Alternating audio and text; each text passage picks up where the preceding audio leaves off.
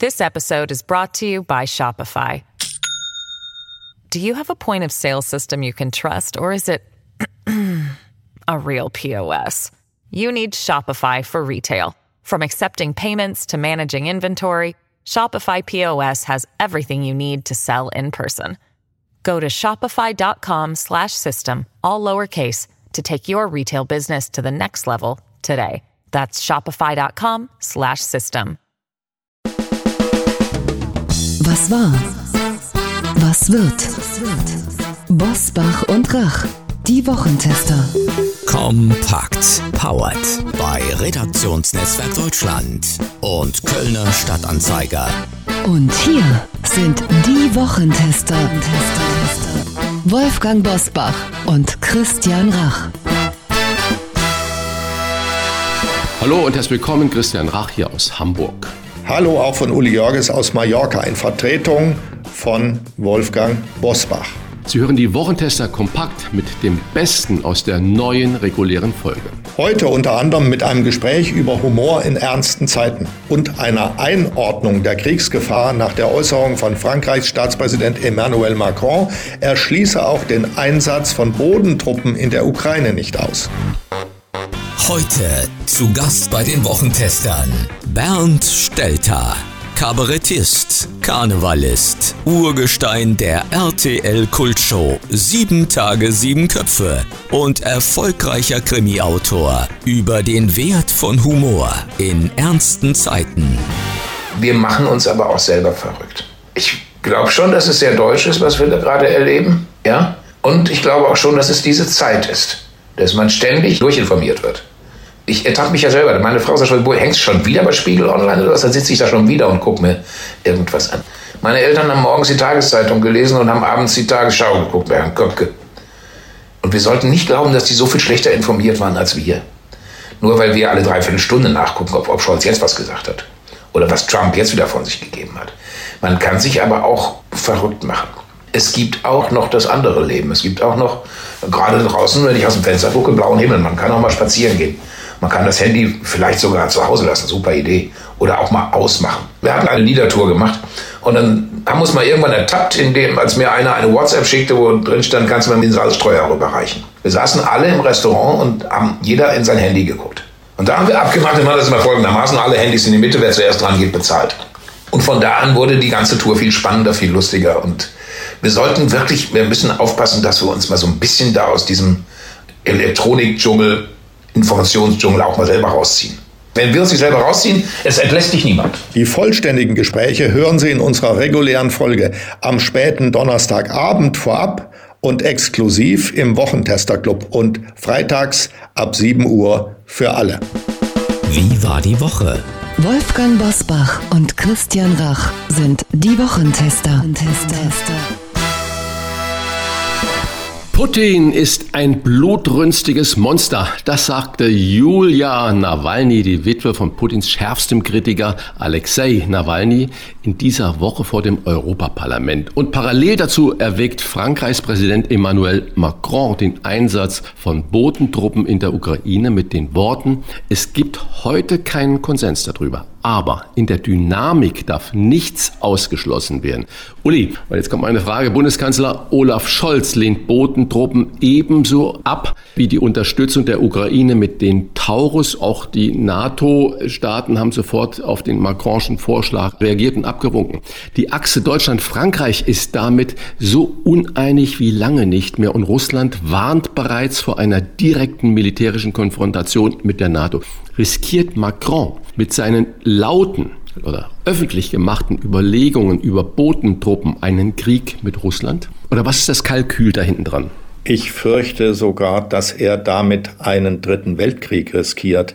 Denn wenn es so weit käme, dass NATO-Staaten Bodentruppen in die Ukraine schicken und die sich dann, was ich für unvermeidbar halte, in Scharmützel mit russischen Truppen verlieren und es dort Auseinandersetzungen gibt, die immer weiter eskalieren, ist ein Ende nicht abzusehen. Das, was Macron gemacht hat, hat mich ich muss sagen, unfassbar enttäuscht von ihm. Ich habe ihn bisher als den kühlen, rationalen, nach vorne denkenden Anführer Europas gesehen. Das tue ich nicht mehr. Und ich entdecke jetzt in dieser Situation neue Sympathien. Da hatte ich nicht viel von, aber ich entdecke neue für Olaf Scholz, denn ich halte seine Position in beiden Fragen für vollkommen richtig. Erstens, keine Bodentruppen in die Ukraine und zweitens, keine Taurus-Raketen. Ich habe da lange mit mir gerungen, was ich für richtig oder für falsch halte. Ich verstehe jetzt, was er meint, wenn er die Lieferung von Taurus-Raketen ablehnt.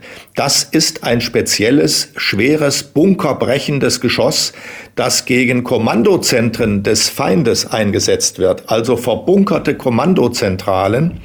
Und in Russland ist es mitunter so, dass ähm, Kommandozentralen für konventionelle Truppen in einem Gebäudekomplex untergebracht sind mit Kommandozentralen für atomare Truppen.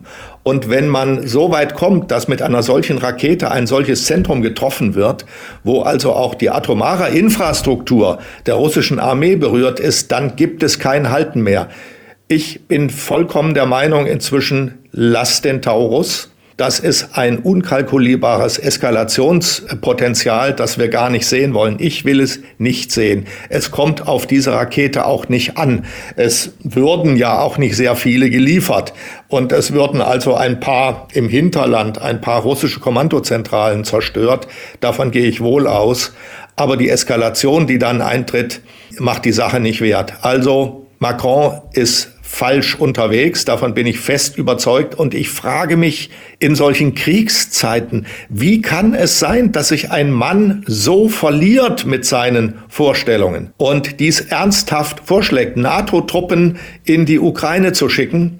Man sieht, dass der Krieg kein Halten kennt und dass alle möglichen Sicherungen durchbrennen. Hier ist dem französischen Präsidenten eine Sicherung durchgebrannt und ich sage, Gottlob, jetzt sage ich das, Gottlob gibt es Olaf Scholz, der in beiden Richtungen nicht mitmacht. Ich könnte mir sogar vorstellen, später mal und die Diskussion weiter eskaliert, dass Olaf Scholz hier ein Wahlkampfthema fürs kommende Jahr gefunden hat, dass er nämlich eine Eskalation der Geschichte im Ukraine-Krieg verhindert hat.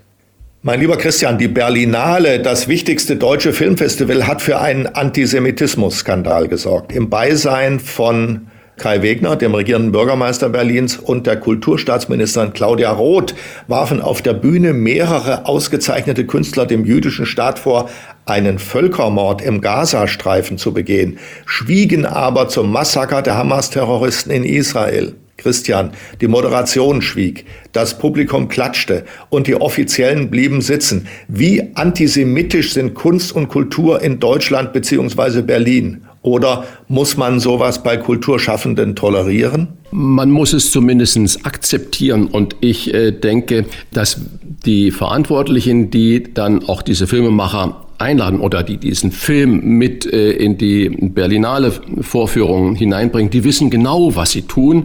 Wir haben das auf so vielen verschiedenen Ebenen gehört. Das ist das eine. Das heißt, die Leute können von mir aus das sagen auf der Bühne. Das andere ist aber, dass der gesamte Saal klatscht und dass der gesamte Saal zustimmend nickt und dass keiner aufsteht und sagt, okay, das ist eure Meinung, das ist aber nicht das und das muss ich mir nicht anhören und dann konsequenterweise mal Haltung zeigt. Das vermisse ich, dass wenn man solche Leute einlädt, dass die das natürlich im Sinne des Wortes als Bühne benutzen, das weiß man vorher. Und was mich viel mehr aufregt, sind die Kommentare von allen in Anführungsstriche wichtigen Menschen hinterher, die immer gleich ausfallen. Das muss Konsequenzen haben, untragbare Relativierung, Täter-Opfer-Umkehr, selbstgerecht und so weiter. Wir können das, das ist jedes Mal dasselbe. Und ich erinnere noch an die Dokumenta 22, als man die Ruan Gruppa eingeladen hat und auch Taring Patti. Man wusste vorher, wie man sich da nimmt. Und was wurde gestritten und auch Claudia Roth wieder und das muss Konsequenzen haben und so weiter. Das ist immer unglaublich viel Blabla. Ich finde, die Künstler Wenn man die einlädt, weiß ich, was da kommt, dann muss ich das akzeptieren. Aber als Publikum habe ich natürlich auch das Recht zu reagieren.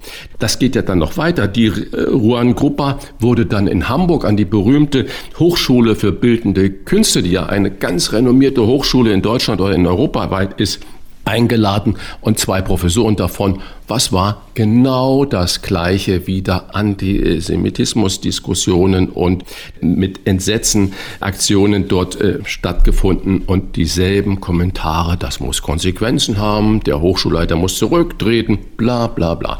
Das heißt also, es ist immer der gleiche Rhythmus und ich finde, ein Künstler oder auch ein Journalist darf das kann das auch machen, kann provozieren, aber die, die er provoziert, die können auch eine Reaktion zeigen. Und das ist das, was mich aufregt, dass keine Reaktion in dem Moment vonstatten findet, sondern es wird noch brav applaudiert.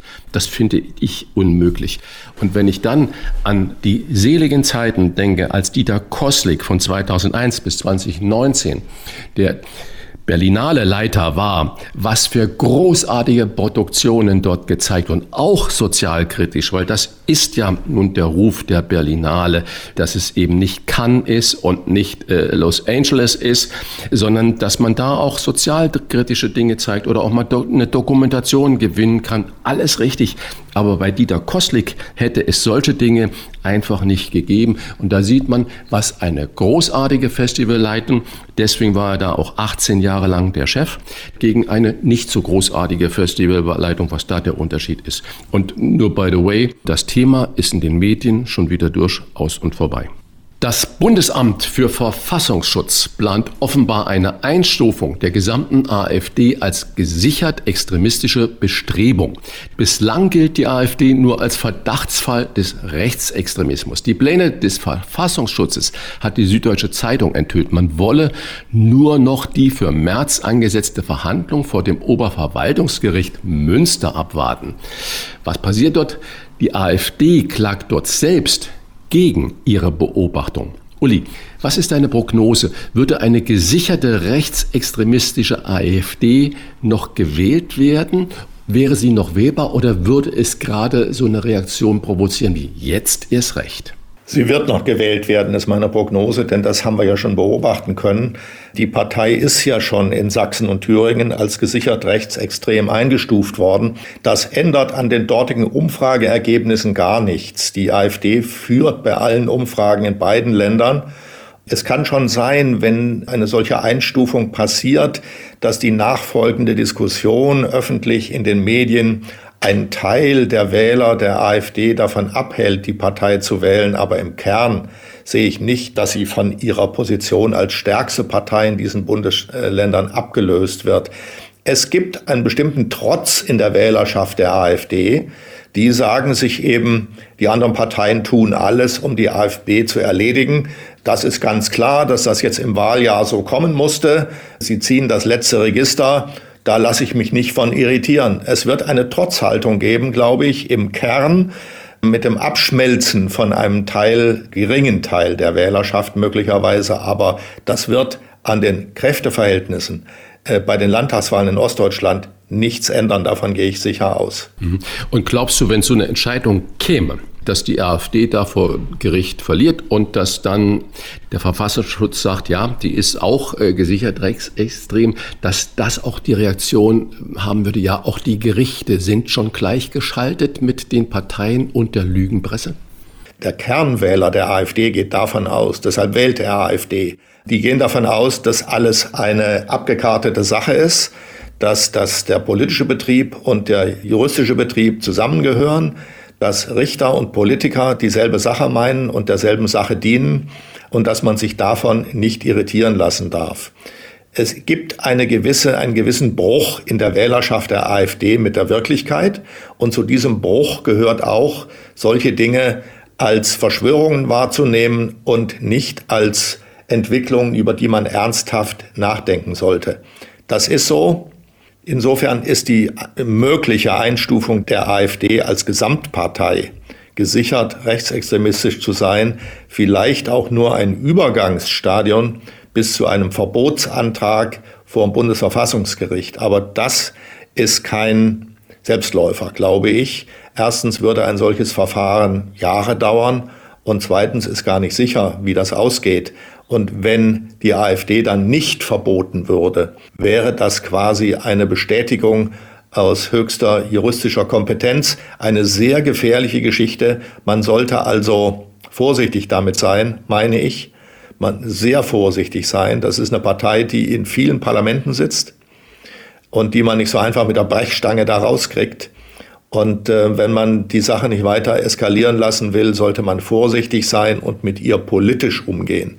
Das beste Rezept gegen die AfD ist immer noch, vernünftig zu regieren, Probleme zu lösen und sich diese Soße an Frustration über die Wirklichkeit, an Verachtung der Politik nicht über den Kopf gießen zu lassen, weil man seine Aufgaben erfüllt. Darum geht's. Politik, die Probleme löst, hat das ihre getan, um die AfD loszuwerden.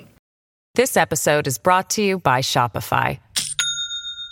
Do you have a point of sale system you can trust or is it a real POS? You need Shopify for retail. From accepting payments to managing inventory, Shopify POS has everything you need to sell in person. Go to shopify.com/system all lowercase to take your retail business to the next level today. That's shopify.com/system. Was wird? Was wird? Wolfgang Bosbach und Christian Rach sind die Wochentester. Uli, ich fand es ganz erfrischend, heute mal zum Beispiel mit Bernd Stelter auch über Alltägliches gesprochen zu haben, zum Beispiel Campingurlaub oder dass du erzählt hast, wie es im Schnee auf Mallorca sich anführt. Und deswegen möchte ich mit was Alltäglichem einfach mal noch weitermachen in dieser Rubrik Was wird. Am Sonntag nämlich weitet äh, Fußballstar und der ja allseits beliebte Lukas Podolski seine Dönerkette Mangal Döner vom Rheinland, wo er sie schon scheinbar hat, nach Berlin aus ins Zentrum, in die deutsche Dönerhauptstadt vermutlich. Er eröffnet am berüchtigten Cottbusser Damm 1 seine erste Filiale in der Hauptstadt. Ich habe überhaupt keine Dönererfahrung, aber Uli, du vielleicht als ehemaliger aktiver Politjournalist in der Hauptstadt. Vermutlich wurden die großen Deals und Insidergespräche doch an einer Dönerbude gemacht oder eher Currywurstbude. Hast du für beides irgendwie einen absoluten Tipp? Ich esse sehr gerne Döner. Ich esse auch gerne Currywurst. Also das hält sich ungefähr die Waage. Aber ein schöner Döner. Ich nehme immer mit Kalbfleisch, ein Kalbfleischdöner mit allen möglichen Salaten drauf und Soßen. Den, Döner macht den, schöner, oder den, wie? Den liebe ich sehr. Und ich kaufe den da, wo ich in der Nähe wohne, nämlich am Rosenthaler Platz in der Mitte Berlins. Da ist ein türkischer Laden, der alles mögliche andere auch noch macht und sehr frequentiert wird. Und da hole ich mir häufig einen Döner und nehme ihn mit nach Hause. Und im Sommer sitze ich manchmal auch da und esse manchmal übrigens auch, damit wir nicht nur über Döner reden, ich esse auch Köfte. Köfte sind ähm, gegrillte Hackfleischwürstchen nach türkischer Art gegrillt mit einer schönen scharfen Soße und einem Salat dazu. Großartig. Ich glaube, um noch ein Wort zu Poldi zu sagen, Berlin wartet nicht auf Poldis Dönerladen. Also das ist ja ein Import aus Rheinland-Pfalz, ist ja irgendwie, oder Rheinland ist hier die Rede. Ich weiß nicht, ob das Rheinland-Pfalz meint. Ich glaube, darauf hat Berlin nicht gewartet. Er soll mir willkommen sein. Ich werde nicht dorthin fahren. Ich werde es nicht ausprobieren. Ich gehe zu meinem Dönergeschäft am Rosenthaler Platz. Das war deine Frage. Lieber Christian, am Dienstag feiert Barbara Schöneberger ihren 50. Geburtstag.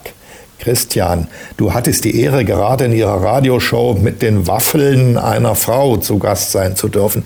Deshalb deine Hommage an Deutschlands bekannteste Gala-Moderatorin lautet wie?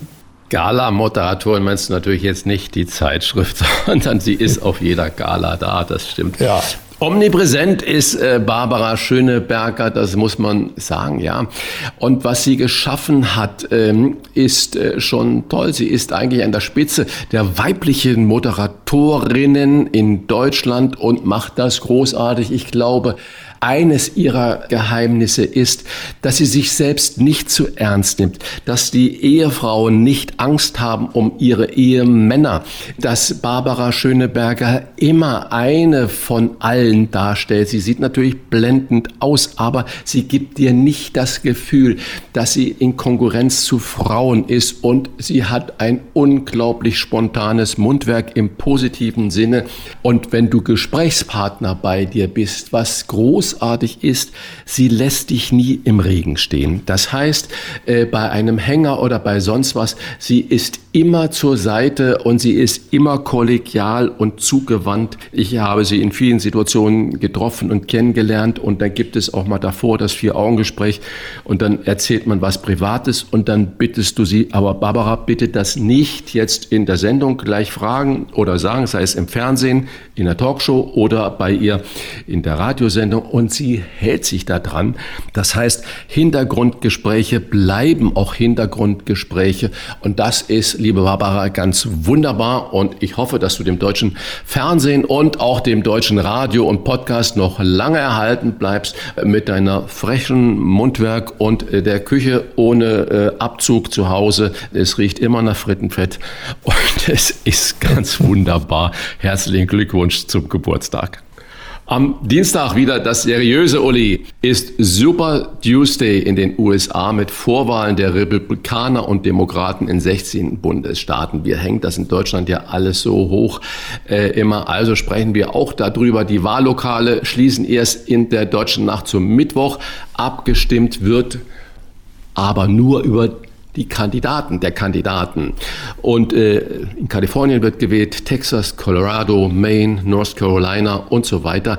Der Superwahltag mit Entscheidungen in derart vielen Bundesstaaten gilt als wesentlicher Meilenstein im Wahljahr, aber ich denke auch schon davor besteht eigentlich kein Zweifel, wenn nicht was Gravierendes noch passiert, dass Trump gegen Biden antritt. Uli, rechnest du mit diesem Schlimmsten? Wird Trump denn dann gewinnen oder sollten wir überhaupt nicht so viel äh, Augenmerk jetzt schon darauf legen und uns aber regierungsmäßig politisch schon darauf einstellen, dass es vielleicht auch wieder äh, heißen wird ab Januar äh, 25 vier weitere Jahre Trump?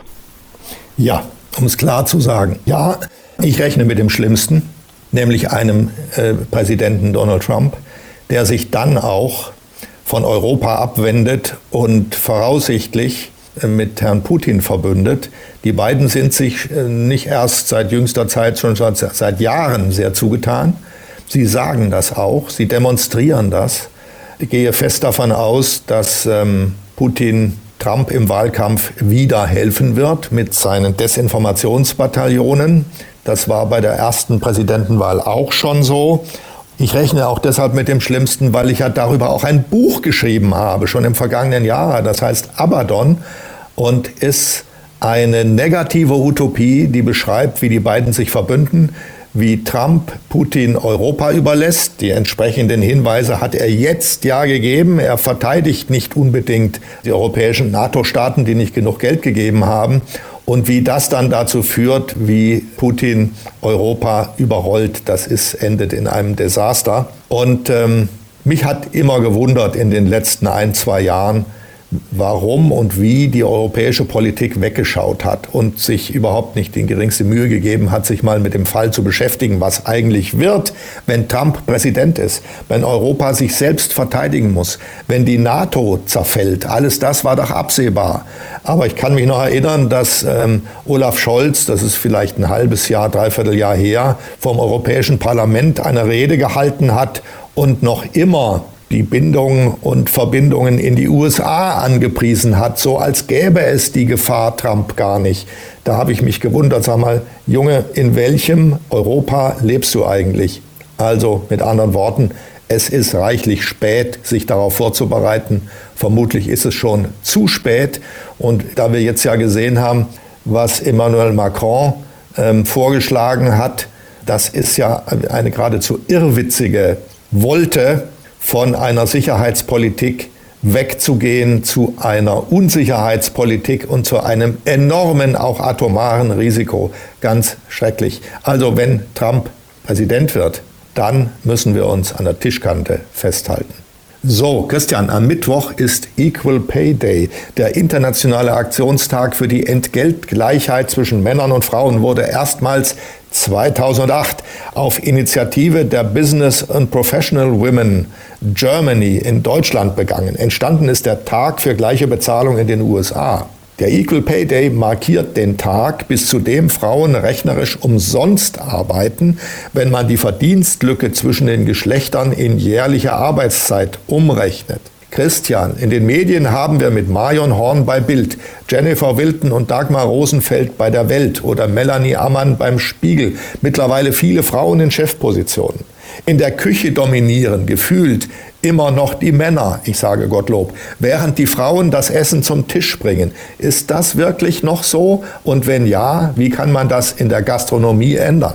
Ja, ich weiß nicht, ob es äh, immer noch so ist. Es gibt vermutlich äh, im Service genauso viele Männer wie auch äh, Frauen. Die Bezahlung ist, glaube ich, auch sehr schon Equal Pay äh, mäßig. Ich kenne keinen Betrieb, der die Frauen geringer bezahlt für die gleiche Tätigkeit wie die Männer. Es wird nach Qualifikation bezahlt und das ist auch absolut gut so. Wenn du jetzt darauf ansprichst, wer eine Küche leitet, ob das Mann oder Frau ist, es ist natürlich, da hast du recht, nach wie vor prozentual sind mehr Männer in diesen Küchenchefpositionen, als es mehr Küchenchefinnen gibt. Wie man das ändern kann, Arbeitszeiten sind schon in modernen gastronomischen Betrieben auch familientauglich gemacht. Und äh, wir regen uns natürlich darüber auf, dass die Bezahlung, dass der, was der Gast bezahlen muss, dass es überteuert zu sein scheint. Das sind immer viele Leserzuschriften in den Zeitungen. Nein, das ist überhaupt nicht überteuert. Es geht natürlich darum, auch in der Gastronomie familienfreundliche Arbeitsbedingungen herzustellen. Und das kann nicht sein, dass man dafür dann nicht bereit ist, für seinen Schnitzel oder seinen Döner vernünftiges Geld zu zahlen. In dem Moment, wo man die Bezahlung angeglichen hat und Arbeitszeiten angeglichen hat, kann auch für Frauen die dann vielleicht gemeinsam mit ihrem Partner, Partnerin, wie auch immer, einen Kinderwunsch verspüren, so ein Job trotzdem attraktiv bleiben. Äh, wir haben eine Gesetz Sozialgesetzgebung, die all das macht. Aber wenn sich unser Sozial- und Arbeitsminister Hubertus Heil hinstellt und sagt, er möchte 25.000 ausländische Arbeitnehmer, ungelernte Arbeitnehmer haben, die könnten ja wunderbar in der Gastronomie eingesetzt werden. Dann offenbart das natürlich nicht nur die gesamte äh, Sozialpolitik, wo wir sagen, 1,55 Millionen Menschen, die das Bürgergeld bekommen, sind nicht 25.000 Leute dabei, die arbeitsfähig sind und arbeitswillig sind. Nein, es offenbart noch viel mehr, nämlich die Wertschätzung, die ein Hubertus Heil der Gastronomie gegenüberbringt. Ja, das ist ja keine Arbeit, das taugt ja alles nichts sondern das ist ja, äh, da kann ja jeder das machen, ob er Deutsch kann, ob er drei Teller tragen kann oder ob er äh, weiß, was ein Schnitzel ist. Hauptsache, wir nehmen dann da ungelernte Arbeiten und es offenbart, dass er immer noch von diesem Billigjob ausgeht und dahinter steckt, wer nichts wird, wird, wird. Und dann wieder zu deiner Frage, wenn das die Philosophie auch in der Politik oder die Meinung der Politik ist, dann sind wir noch weit davon entfernt, dass die Frauen äh, in den Führungspositionen in der Gastronomie genauso weit sind wie die Männer. In der Hotellerie stellt es sich wieder ein bisschen anders dar. Da gibt es viele Frauen in Führungspositionen.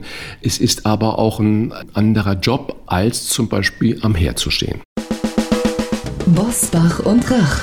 Im Internet diewochentester.de das waren die Wochentester kompakt mit Unterstützung vom Kölner Stadtanzeiger und dem Redaktionsnetzwerk Deutschland. Wenn Sie Kritik, Lob oder einfach nur eine Anregung für unseren Podcast haben, schreiben Sie uns auf unserer Internet- und auf unserer Facebook-Seite. Fragen gerne per Mail an kontakt@diewochentester.de.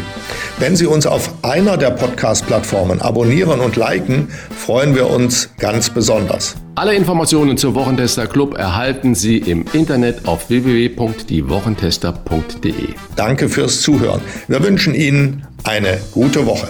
Vielen Dank auch von mir und eine gute Zeit. Was war?